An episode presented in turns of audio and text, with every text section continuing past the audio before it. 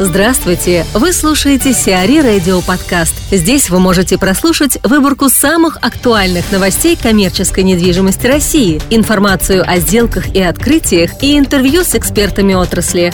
Чтобы прослушать полные выпуски программ, загрузите приложение Сиари Radio в Apple Store или на Google Play. В Петербурге закрылись 30 магазинов «Центробовь».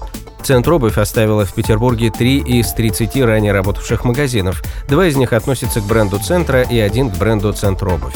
Тем временем в арбитражный суд Санкт-Петербурга и области с исками обратились более 10 партнеров Центра обуви.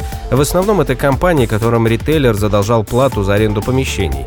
Общая сумма, которую хотят взыскать с Центра обуви, составляет примерно 60 миллионов рублей.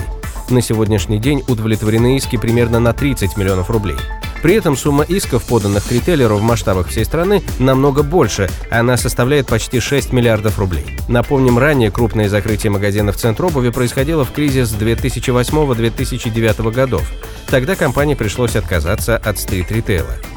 Константин Королев, директор по работе с клиентами Департамента управления объектами на Ибикар, рассказывает о причинах предполагаемого банкротства компании «Центробовь». Я считаю, что ситуация у компании «Центробовь» – это такой маркер, показывающий состояние а, ритейла в целом.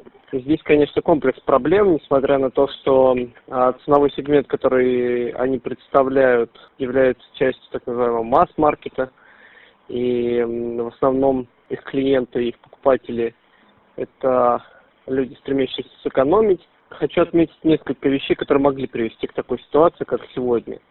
Во-первых, большое количество закупок все равно производится за рубежом, и с увеличением стоимости закупок, связанных с э, падением курса рубля, конечно, не могло не, не оказывать э, какого-либо влияния на бизнес в целом. Во-вторых, ухудшилась ситуация значительно по а, доступности и стоимости заемного финансирования. Соответственно, сложнее перекредитоваться а, под более выгодные проценты. Кроме того, и падение спроса покупательского в целом тоже могло негативно сказаться на ситуацию в компании. А люди, которые вынуждены были экономить и раньше, сегодня экономят еще больше. И обувь зачастую не является предметом первой необходимости, а если а, раньше люди могли в эконом-сегменте приобрести там, допустим, несколько пар, то сегодня я думаю, что они приобретают только ту пару, которая вышла из строя. Соответственно, спрос снизился, увеличились э, закупочные цены, держать ценники на прежнем уровне стало сложнее с падением покупательского спроса, покупательской возможности. Это все очевидно привело к падению выручки. Угу. Сложнее стало обслуживать э, имеющиеся кредиты. А я думаю, что это такой целый снежный ком проблем, который просто вылился сегодня вот э, в многочисленные претензии со стороны кредиторов – поставщиков, и компания просто наверняка находится в крайне тяжелом положении. Если удастся сохранить бизнес, при всем этом, я думаю, что это будет большим управленческим подвигом. Флагман «Лаш» откроется на Тверской. 8 апреля компания «Лаш» откроет свой крупнейший флагманский магазин.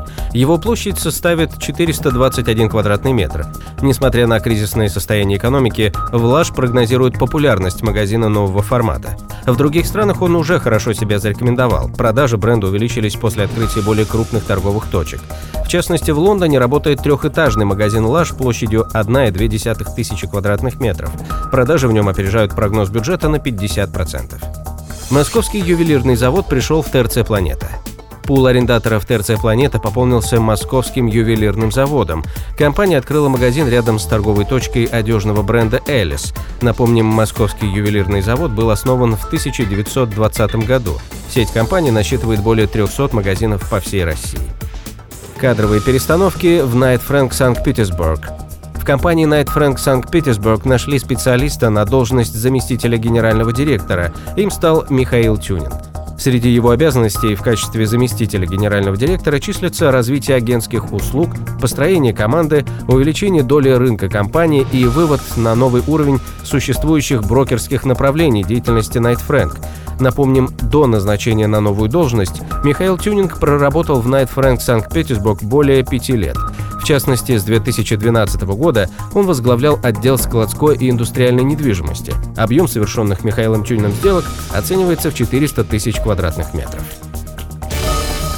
Сиари Радио. Эксклюзивные рубрики «За и против», «Ноу-хау», «Ремейк», «Новые форматы». Слушайте в полных выпусках программ в приложении Сиари Radio. Приложение доступно в Apple Store и на Google Play. Более подробная информация на сайте siari.ru slash radio.